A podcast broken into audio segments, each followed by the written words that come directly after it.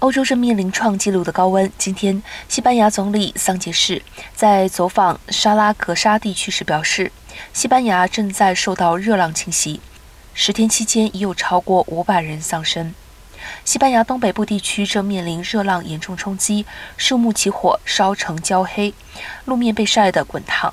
此外，桑杰士也指出，气候紧急情况已成事实，促请民众要格外小心。